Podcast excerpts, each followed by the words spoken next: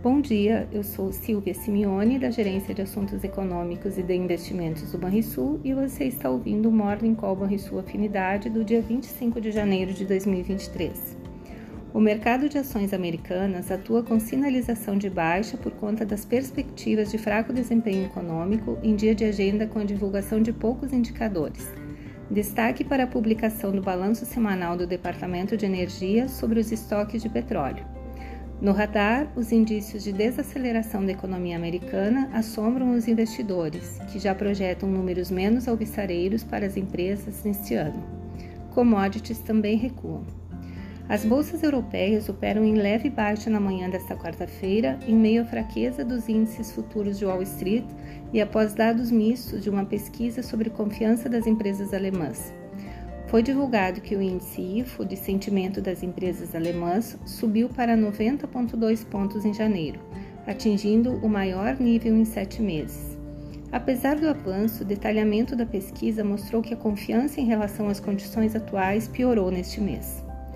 No Brasil, a agenda fraca desta quarta-feira, de feriado na cidade de São Paulo, mas com a B3 funcionando normalmente, traz como destaque a viagem do presidente Luiz Inácio Lula da Silva ao Uruguai, onde ele se encontra com o presidente do país vizinho, Luiz Lacalle Pou.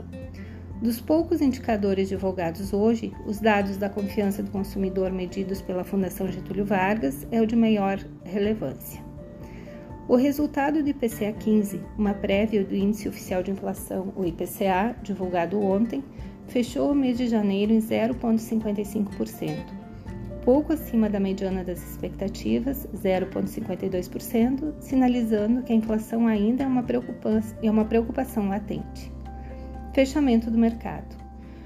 O índice Dow Jones subiu 0,31%, o S&P 500 perdeu 0,07% e o Nasdaq fechou em queda de 0,27%.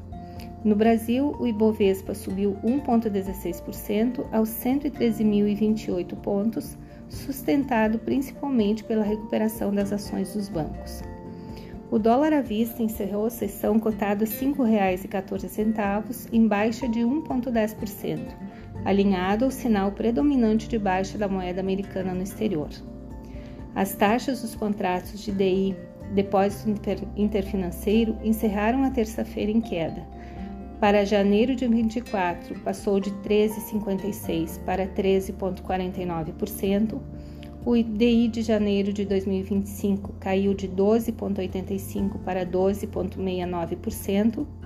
E o DI de janeiro de 27 encerrou com taxa de 12,73%, de 12,91% no fechamento anterior. O DI de janeiro de 29 fechou com taxa de 12,94%, de 13,14% no fechamento anterior. Você ouviu o Morning Call Borre Sua Afinidade com os destaques do dia. Acompanhe de segunda a sexta nosso overview. Tenham todos um bom dia.